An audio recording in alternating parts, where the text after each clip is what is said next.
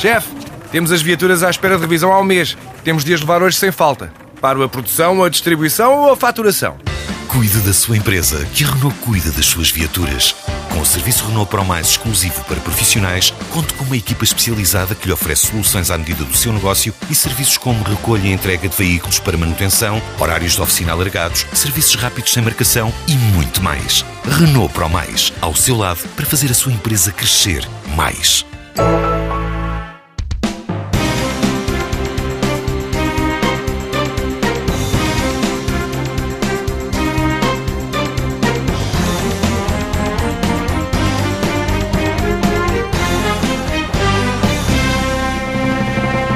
Bem-vindos ao Bloco Central, ainda sem o Paulo Tavares, que voltará em breve e de boa saúde. Esta semana dedicamos a nossa atenção às 35 horas de trabalho na função pública, mas a nossa conversa não fica por aí, porque mais tarde ainda teremos tempo para as recomendações da Comissão Europeia a Portugal. Tempo é precisamente o que António Costa ganhou esta semana com o adiamento de sanções de Bruxelas. Mas já lá vamos, a Comissão Europeia vai esperar um pouco. Para já, Pedro Marcos Lopes Pedro Adão e Silva. O número 35 vai pairando Curioso na discussão Curioso política e não, não tem nada a ver com os futebols. As 35 horas de trabalho. Lamentável número a todos os níveis, devo dizer. As 35 horas de trabalho vão entrar em vigor a 1 de julho, afinal sem faseamento, mas com ajustamentos. Um, António Costa reafirmou que haverá 35 horas para todos os funcionários públicos a 1 de julho, mas que está prevista essa tal norma de regulamentação durante três meses e que permite, a título excepcional, fazer ajustamentos de horários eh, em alguns serviços em que haja dificuldades nas contratações para evitar situações de ruptura. Eh, Pedro Adão e Silva, esta garantia de Costa em relação às 35 horas vai permitir ganhar mais uns meses de estabilidade com o Bloco e o PCP? Quer dizer, eh, eu acho que isso não, depende, não era apenas uma questão que tinha a ver com a relação com o Bloco e o PC, tem também a ver com o próprio uh, Partido Socialista. Uh, e devo dizer que é daquelas coisas particularmente importantes uh, no conjunto das reversões face àquilo que aconteceu no governo anterior. É, mas também é uma, uma, questão muito delicada e que tem de ser gerida com pinças, porque tem um efeito na despesa, em particular por causa do setor da saúde, eh, e, portanto, eh, eu percebo, eh, acho que é complexo, mas é uma prioridade e espantar-me-ia se mesmo um governo apenas do Partido Socialista não tivesse tomado esta decisão. E, e, por força do lado material, e repito aqui o lado material em relação ao passado, mas também hoje, e também na questão simbólica, dizer, as 35 horas quando eh, do governo do PSD e do CDS e com a Troika tiveram uma componente simbólica eh, e uma componente material. A material é relativamente linear. Foi a forma que foi encontrada para poupar nos salários, garantindo os mesmos serviços na administração pública e, ao mesmo tempo, diminuindo o emprego na administração pública. Saiu muita gente da administração pública e, portanto, com eh, o aumento do número de horas semanais foi possível manter eh, com um volume de emprego eh, inferior o mesmo tipo de serviços. Mas teve uma outra coisa que eu acho que nós não nos podemos esquecer e que é da natureza eh, simbólica. Foi essencial para criar uma divisão entre uh, funcionários públicos e trabalhadores do privado, quer dizer, para alimentar o discurso do ressentimento, uh, da divisão, que teve esse lado do público com o privado, mas também, também teve o lado dos pensionistas e dos uh, ativos, e, portanto, fez parte de uma narrativa do passado, e, portanto, é preciso um, compensar isso. Um, e agora a compensação tem várias implicações. É uma coisa que, que é também poucas vezes sublinhada uh, e que tem a ver com o horário de trabalho. Eu acho surpreendente que, que em Portugal exista um consenso, e existe um consenso muito alargado, uh, que um dos nossos principais problemas hoje é de natureza demográfica e tem a ver com a natalidade. Uhum. Uh, e depois não se perceber que onde podemos ter algum tipo de intervenção com consequências para atacar o problema da natalidade é nos horários de trabalho. a Fundação Francisco Manuel dos Santos esta semana divulgou um estudo onde mostrava que a probabilidade de uma família onde os pais trabalham eh, mais de 35 horas, ter mais do que um filho, é cinco vezes inferior a uma família em que os pais trabalham 35 horas ou menos. Portanto, esta questão é mesmo central e decisiva. Mas essa questão só se coloca no, no Estado? Uh... Isso é outro ponto. Repara, é, é, a questão do Estado e do privado é, é em importante medida também um artifício. E porquê um artifício? Porque a maior parte do emprego no Estado tem algumas características que não são comparáveis com o emprego no privado. E, na verdade, setores do privado... Não é nesta, não é nesta questão do tempo. Não é no tempo. Não. É no tempo de trabalho. É. Alguns setores do privado que têm características semelhantes ao Estado, por exemplo, o setor bancário, tem 35 horas. Uhum. E depois há uma outra ilusão. É a ilusão de que se trabalha mais do que 35 horas no privado. É, é muito menos assim do que se quer fazer crer. O, o, os dados do Banco de Portugal relativos ao final de 2015 dizem que 20% dos trabalhadores em Portugal no privado têm um horário inferior a 30 horas. 56,5%, portanto, a maioria trabalha entre 36 e 40. Aqueles que trabalham 48, 40 horas ou mais são apenas 23% dos trabalhadores. Ou seja, esta ideia de que a maioria do trabalhador do privado trabalha mais de 40 horas não é verdadeira. Eh, e, portanto, isto fez parte de uma história, eh, de uma história de criar uma divisão, uma percepção errada sobre os preguiçosos do público e os trabalhadores árduos do privado, eh, que teve também uma componente internacional, a ideia de que os portugueses trabalhavam pouco, que é uma ideia completamente falsa. Nós somos daqueles que trabalham mais horas por ano no contexto europeu, muito mais do que os alemães, por exemplo, e serviu para isso. Agora, só no público e no privado. Há uma coisa que eu não tenho nenhuma ingenuidade. Eh, eu não vejo. Eu acho que é positivo diminuição do horário de trabalho. Acho que nós precisamos de ter ganhos de produtividade e o nosso problema de produtividade não é trabalharmos mais ou menos horas. E não, há, eh, não é se calhar trabalhando mais horas que nos tornamos mais produtivos. E há uma coisa que eu tenho a certeza: não vai ser o mercado sozinho que vai diminuir o horário de trabalho. Portanto, o Estado tem uma função Já diminuiu no privado, não é? Não, por contratação coletiva. Não, tem vindo a diminuir, mas por contratação coletiva e também porque o Estado vai dando o exemplo. Ora bem. E, portanto, a função reguladora do Estado aqui é de liderar pelo exemplo, eh, porque não vai ser eh, sem esse exemplo que isso vai acontecer. E eu acho que é, é positiva a diminuição do horário de trabalho. Pedro Marcos Bom, Lopes. Há dois grandes planos. O primeiro é o que tem a ver com a contratualização com o eleitorado, eh, tanto do Partido Socialista, como do Bloco de Esquerda, como do PCP. É bem verdade que eu também estou convencido que se o Partido Socialista tivesse ganho sozinho as eleições e constituísse governo sem necessitar do apoio do Bloco de Esquerda e do PCP, teria tido a mesma medida. Eh, eu não nego a componente eh, ideológica, digamos assim, ideológica, a palavra não é melhor, que levou a esta diminuição, ao aumento da carga de trabalho para 48 horas, para 40 horas. E, portanto, percebo bem que haja essa reposição. A outra coisa, o outro plano é se eu concordo ou não concordo. É evidente que não é pelo maior número de, horas de trabalho que se aumenta a produtividade e também é evidente que maior, um dos nossos grandes problemas económicos, endémicos da nossa economia, é a questão da produtividade a par da falta de capital. Eu não nego isso. Agora, a realidade que nós estamos perante nós é outra. E o que isto consagra, mais uma vez, é uma desigualdade. Dir-me-ão, bom, mas ela já existia antes do governo de, do, do PSD. É verdade, e também acho de uma forma errada. Quer dizer, é evidente, é evidente que depois o mercado, neste caso, pelos vistos, até está a funcionar, como o Pedro aqui salientou, faz com que as pessoas do privado acabem também por eh, se aproximar dessa, desse número de horas. Sim, mas isso o exemplo que agora é dado é ao contrário, quer dizer, porque o, o, exemplo não. A realidade que nós temos é ao contrário. O que está contratualizado é que, em lei geral, é 40 horas para os trabalhadores do privado e 35 horas.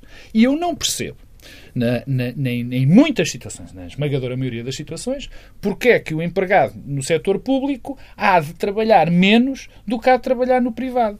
No privado também há especificidades. E elas são abrangidas mais uma vez, auxiliando dos exemplos que o Pedro Adão e Silva deu. E elas são, são abrangidas, enfim, pela negociação. Bom, no Estado também admito que haja, que haja essas exceções, mas não há. Ou seja, é tudo 35 horas. Depois, o terceiro plano tem a ver com o custo que isto representa. Mais uma vez, que é para que não exista dúvida, eu também uh, sei bem e até de experiência feita de que o número de, número de horas de trabalho não, não, não faz mais produtividade. Uh, sei bem isso. Mas, e aliás, os nossos problemas de produtividade estão muito, ou, ou, ou melhor, estão quase nenhum dos problemas da nossa produtividade estão ligados à capacidade de trabalho do trabalhador. Tem a ver com a organização do trabalho, tem a ver com métodos, tem a ver com outras coisas que não essas. Aliás, há, há, havia uma, há uma, uma, uma metáfora que eu, que eu vi o, o, professor Augusto Mateus uma vez dizer eh, que, que, me ficou. Nós somos os excelentes a pôr madeira, a pôr eh, madeira dentro do, do, do, forno do comboio, somos os que pomos mais rápidos, não conseguimos é transformar o forno de maneira que ele fique mais produtivo. Mas é verdade também, neste caso, voltando à questão da despesa, é evidente que isto gera mais despesa. Isto é inevitável. Quer dizer, ou então há aqui qualquer coisa que está profundamente errado. Se um trabalhador trabalha 40 horas e passa a trabalhar 35, é evidente que vai ter de ter alguém que corrija este déficit, digamos assim, do horário. Portanto, isto parece-me claro e, e, e transparente. Isto vai ter que ser suportado por via orçamental. Não me parece que haja outra hipótese. É evidente que o, que, que o aumento da despesa, é, para mim é evidente que vai aumentar. Não, não percebo que exista outra maneira. Aumento, aumenta a despesa e que outro tipo de, de impactos é que esperam desta medida? É, quer dizer, impacto no emprego? Não, quer dizer, o impacto no emprego teoricamente terá. Porque se tem impacto no não, emprego, também é, tem impacto é na despesa. Não, porque mantém-se a regra da contratação da função pública. Isto tem impacto provavelmente nas horas extraordinárias em alguns setores. É uma despesa. Pois, é mais, Sim, mas, não, mais mas pode, pode ter, pode ter eventualmente no, no emprego. É claro que essa regra a manter-se terá menos pressão, mas obviamente que alguma coisa vai, vai, vai, vai falhar em todo este processo. Mas a mim, para mim, o que, me, o que eu acho que é mais uh, problemático politicamente é a questão da, criou-se mais uma vez a disparidade entre público e privado que eu acho que neste momento já se justificou em termos históricos. Neste momento não se justifica. Deixa-me só, deixa só dizer aqui duas outras coisas em relação ao que o Vítor, desculpa, em relação ao que o Pedro eh, estava a dizer. A, a primeira eh, é a questão da transparência.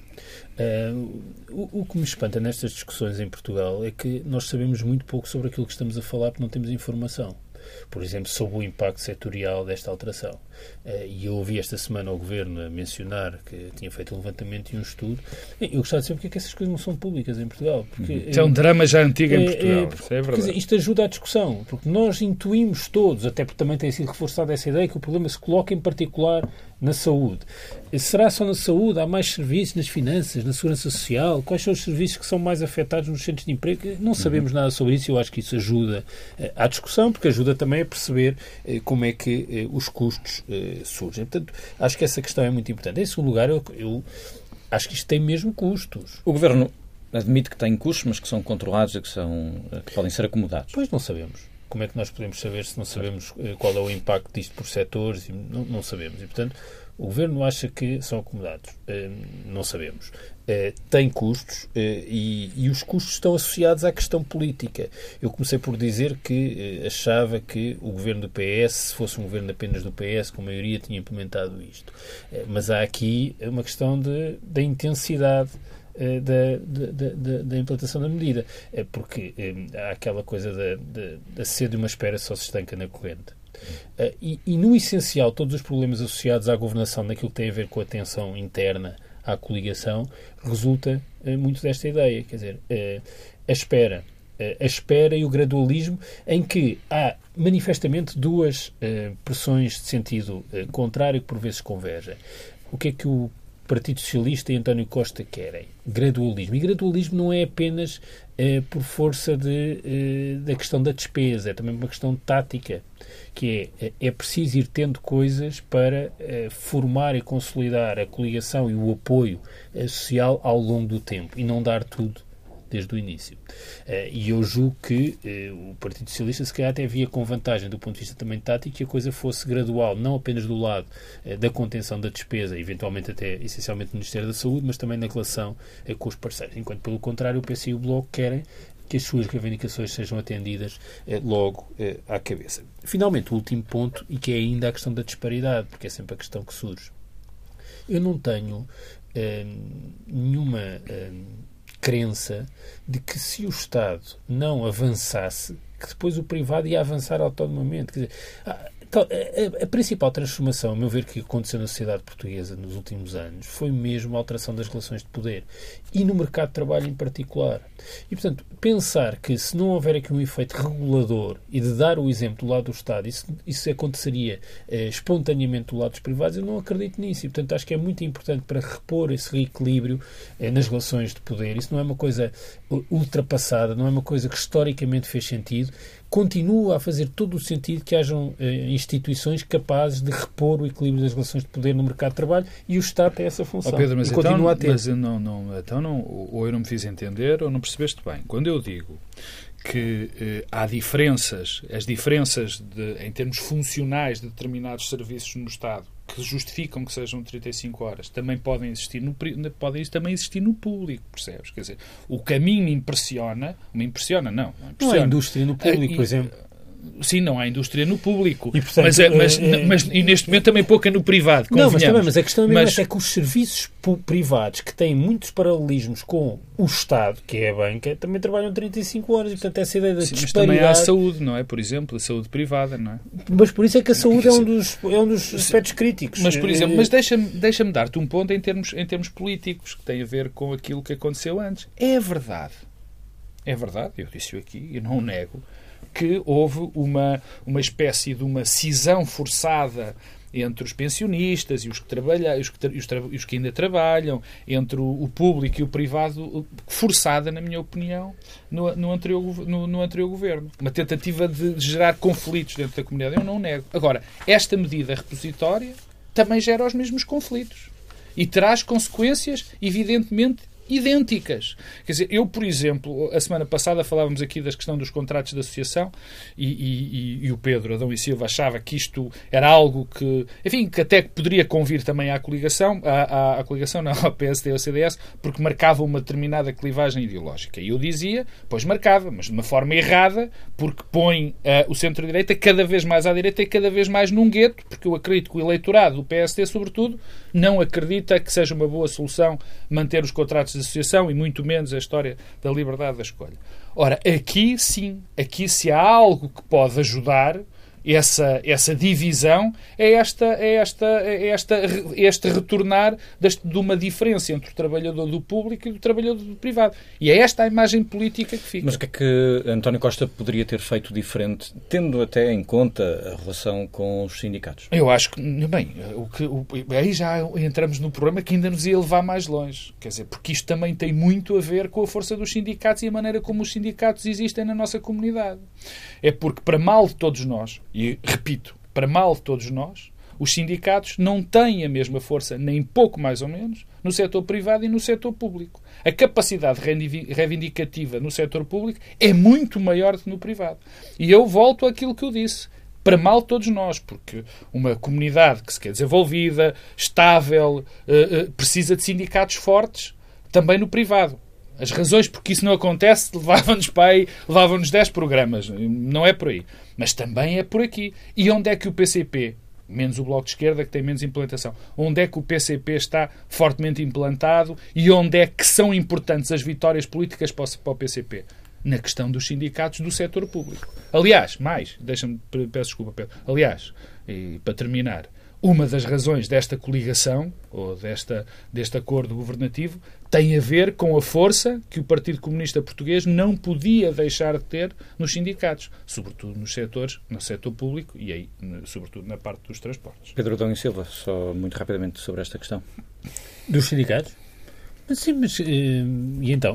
Quer dizer, eh, lá por os sindicatos. Haveria terem mais margem força- para António Costa não levar para a frente esta medida, tendo em conta essa, Mas- é que esse, esse a equilíbrio pergunta do necessário os havia margem para não era como se houvesse aqui uma medida que está a ser eh, tomada de forma, eh, quer dizer, contrariada. Uhum. Não me parece. Eu acho que isto é mesmo uma coisa eh, necessária. Ah, ah, não desvalorizo nada a parte das reversões. Acho que é uma parte essencial do programa, uma parte que passa pelo reequilíbrio das relações de poder.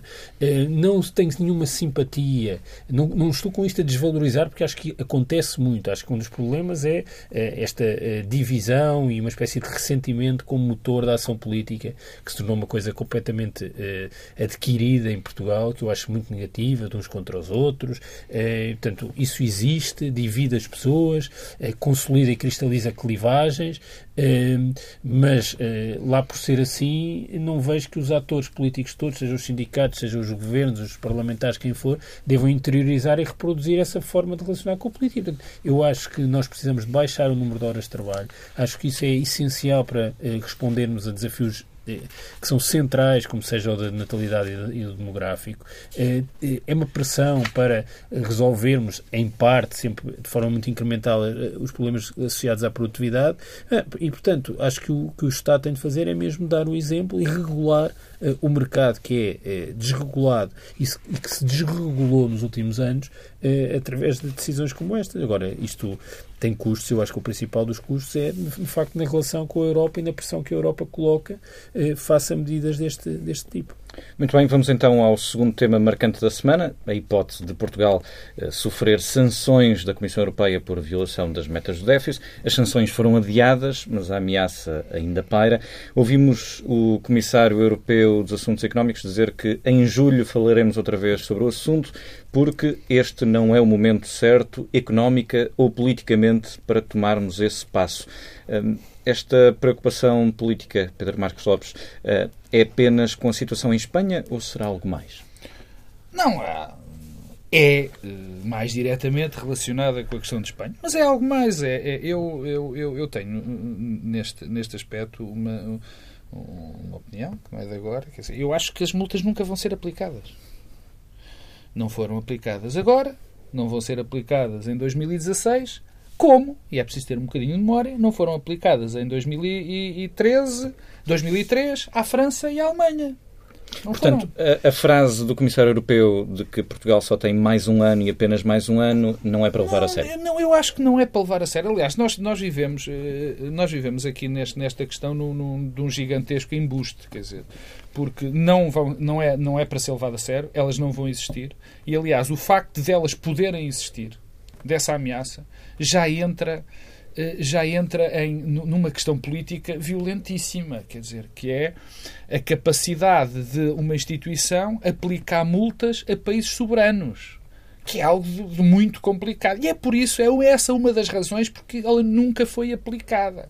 Quer dizer, o que nós vivemos uh, sistematicamente nesta altura é, uma, é, é, que cada vez nos vamos apercebendo mais que a maneira como, como funciona uh, economicamente, uh, como é que a união monetária funciona, como é que as transferências fiscais não são feitas, como é que a questão do, do orçamento está posta, cada vez vemos mais que isto não funciona. E é por isso que vamos vivendo de correção em correção, agora passou de 2,3 para 2,2 para 2,3, porque nós, quer dizer, depois olhamos para a Espanha e nós por a Espanha eh, temos que ter, por exemplo, a noção que o ajustamento para este ano teria que ser com mais cortes de 2 mil milhões e para o próximo ano 6 mil milhões. Quer dizer, tudo isto eh, e vai haver esta sempre esta este, este, esta eh, esta alteração até que vamos chegar a um limite a dizer que isto não funciona ou pomos a funcionar e, e portanto acho que isto não é para levar a sério acho que isto não é para levar a sério por outro lado e se me permites, em relação a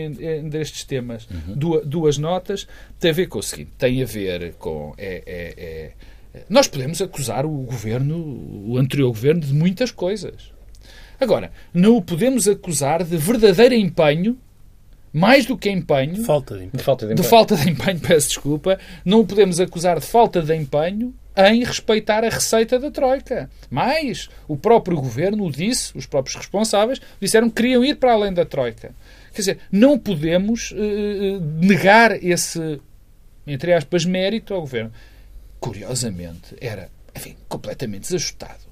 Se agora a receita que foi a receita que foi não só prescrita, mas supervisionada, quase aplicada pela Troika, e agora virem dizer que nós temos que pagar multa porque não cumprimos. E pior, de virem dizer também algo muito, muito, muito muito curioso, que é na parte das recomendações a por causa da questão do sistema financeiro. Uhum. Onde é que estavam os cavalheiros quando viram que não se tinham aplicado metade, do, não se tinha aplicado metade do dinheiro para o nosso sistema financeiro? Dos 12 mil milhões que estavam e, disponíveis. E, e a última que eu quero, que, que isto que faz todo o sentido eh, também aplicar nesta, nesta, nesta altura, que é uma recomendação muito, muito interessante em relação à Alemanha. Há uma recomendação em relação à Alemanha dizendo que ela tem que fazer mais investimento público porque é preciso manter os níveis de competitividade. Bem, eu recordo que o, o surplus, o, os, excedentes os, excedentes, os excedentes comerciais da, da Alemanha vão ser de 8%. Acima do que os tratados Acima do que os tratados preveem. Ou seja, não é preveem, preveem não, permitem. permitem. Não, prevêem como, como questão da permissão. Quer dizer, e, e a, a, recomendação é que existam reformas, mais reformas estruturais, que haja mais investimento público para que se permita um maior crescimento. Quer dizer, quando há uma Europa que, no mesmo documento, faz essas recomendações, exatamente na mesma altura onde nós sabemos que um estudo da, da, da, da, do barómetro, portanto, no barómetro dizia que dois terços dos jovens da Grécia, de Portugal, de Espanha e de Itália se sentem marginalizados das suas sociedades. No mesmo, quer dizer, na mesma altura. Quer dizer, há aqui qualquer coisa que está profundamente errado e nós não podemos acreditar que isto, enfim, terá um fim bom ou então bem, rezemos, como nos fartamos de rezar, para que haja alguma luz sobre esta gente. Não é? Pedro Adão e Silva?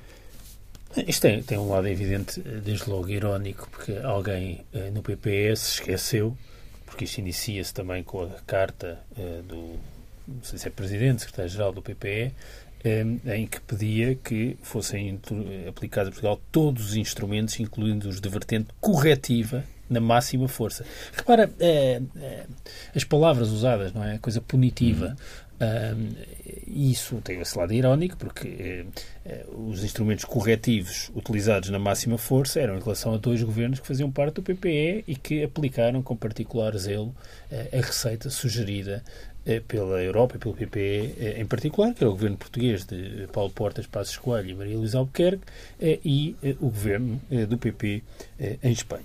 Depois há um outro lado que é de facto, a situação da Alemanha, porque do ponto de vista do efeito sobre as economias europeias e sobre o efeito sobre a zona euro, é muito mais penalizador eh, o facto da Alemanha continuar a ter excedentes comerciais acima daquilo que está previsto pelos tratados eh, do que Portugal eh, e a Espanha terem desequilíbrios eh, nos seus déficits tamanho... Eh, que, eh, tendo em conta aquilo que é o, o PIB e o impacto económico de, de Portugal e da Grécia e, e, e, apesar de tudo, da Espanha, isto coloca numa situação completamente diferente. Pois há um lado claramente que revela que a Europa tem as prioridades todas invertidas um, no momento em que temos o problema do Brexit. O que, aliás, depois tem a ver com o que se passou na sequência da primeira ameaça das sanções e das punições. Uh, o Brexit, uh, o, as eleições em Espanha e a ingovernabilidade em Espanha, uh, o problema dos refugiados, quer dizer, andarmos a punir países e a punição, porque a punição seria corte no acesso aos fundos comunitários. Uhum. Portanto, o que consequência é que isto teria em países que precisam de investimento e que não têm margem para fazer investimento para além daquilo que está é, provavelmente associado aos fundos comunitários. Será também isso a que Moscovici se refere quando diz que há questões políticas, uh, que o timing não é o certo? O, o timing aqui é tudo. Quer dizer, eu acho que o timing não é a questão do investimento público e dos fundos comunitários, seria dizer, de facto espantoso que eh, a punição passasse por eh, asfixiar ainda um pouco mais economias já asfixiadas, mas o timing aqui, eh, o timing aqui é um timing completamente político. E é aí que joga eh, a situação, quer dizer, em que Portugal passa a ter alguma vantagem. A decisão da Comissão é uma decisão completamente tática. O adiar alguma uh, alteração nas metas uh, e até aquilo que o texto faz, este texto desta semana, por relação àquele que fez a leitura do Orçamento de Estado, este texto é muito menos uh, avançado do ponto de vista das recomendações para Portugal. Hum. Já não fala de plano B e de medidas hum. alternativas, como falava o, o texto anterior. Mas aqui a questão política é tudo. E é tudo porquê?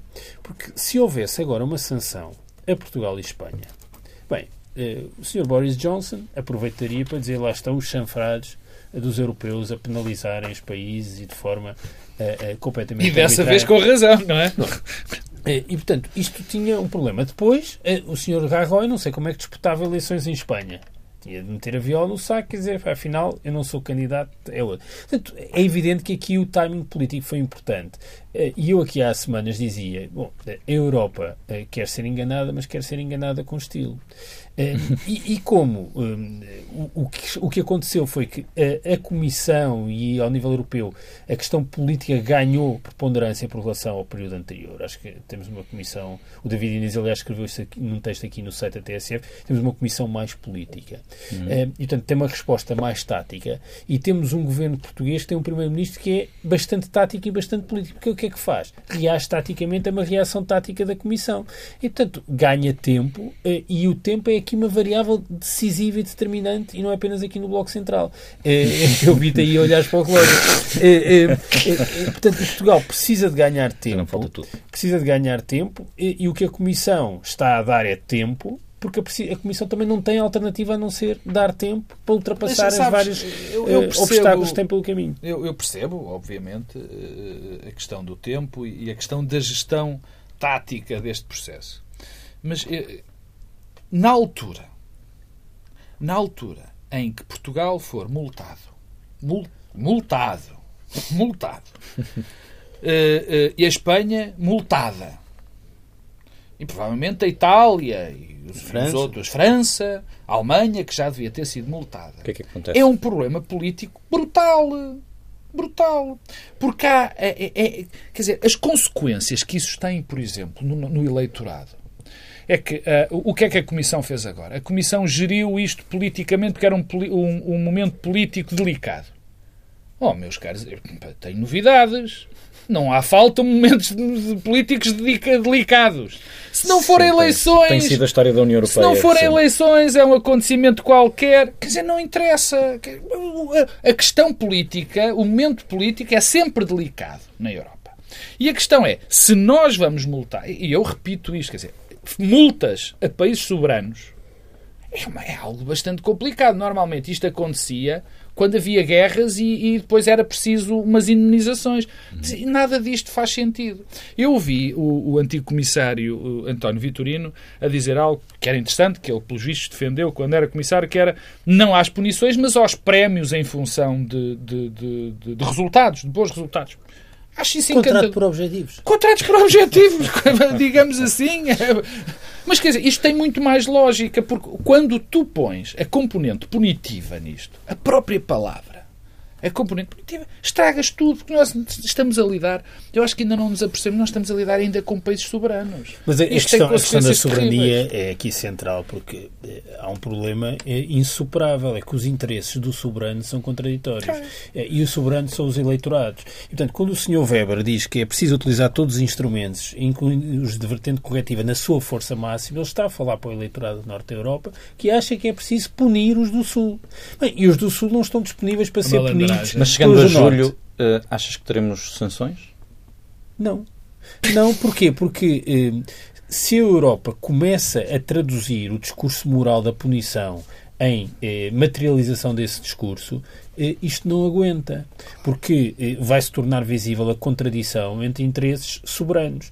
Eh, e os ingleses vão dizer não é aceitável que uma entidade supranacional diga o que é que nós fazemos, os da periferia vão se sentir atacados e os do norte vão achar que afinal não os puniram como devia ser. E portanto a Europa está presa e armadilhada nesta tensão, em importante medida porque os eleitorados foram envenenados literalmente em torno desta questão. Em segundo lugar, porque mesmo na periferia houve muito quem, para cavalgar a onda e manter-se no poder, incorporou a culpa e reproduziu. Foi, das coisas desastrosas que aconteceu nos últimos anos. E, portanto, não vamos sair eh, facilmente eh, daqui. Eh, e a questão do tempo está ligada com a questão punitiva e, portanto, não sabemos se vai haver punições ou não, mas a questão do tempo tem associado a uma outra coisa, é que o tempo é o tempo da economia. Portanto, o que resta saber é como é que tendo em conta todas estas variáveis, a economia se vai comportar eh, nas periferias e se vai, se é possível, cumprir o déficit abaixo de 3%, alguma redução do déficit estrutural, algum crescimento do emprego, apesar de tudo isto. Uhum. Se isso acontecer, vai haver mais tempo e a seguir. esquecemos dos vasos comunicantes, que no fundo era o que estávamos a falar quando falávamos do, do, do excedente comercial uh, uh, uh, alemão. Quer dizer, tu não podes ter uma, não podes ter uma, uma, uma economia integrada sem, gerar, sem gerir esses fluxos. Sem regulamentar a circulação desses fluxos. Não vale a pena, o mercado não funciona, como nós já, já, já percebemos, porque a Alemanha não, não aceita que, que, que seja obrigado. Por exemplo, baixar os impostos que muitos economistas, economistas europeus, nada, quer dizer, não, e não estamos a falar em termos de esquerda nem de direita, recomendam para fomentar um investimento, para fomentar as importações alemãs, nem, são medidas que, que não existem, que a Alemanha se recusa a tomar. E o que é extraordinário, eu repito isto, o que é extraordinário é a Comissão Europeia fazer essa recomendação. Que quer dizer que haja um incentivo a que isso aconteça mais. Ou, ou melhor, que, os, que, que mais estreitem esses vasos comunicantes. Por outro, eu comecei, eu começo como comecei a minha intervenção sobre isto. Não houve, não vai haver em julho multas, nem vai haver nunca. Porque no momento em que ela acontecer, essas multas acontecerem, é o momento em que também já não faz muito sentido falarmos da Europa. Portanto, posto isto, Pedro Marcos Lopes, Pedro Adão e Silva, obrigado. O nosso tempo acabou. Ao contrário da Comissão Europeia, não vos dou mais minutos. Fechamos este Bloco Central para a semana, eh, já com Paulo Tavares, uma edição especial em direto da Feira do Livro. Até para a semana. Bom fim de semana.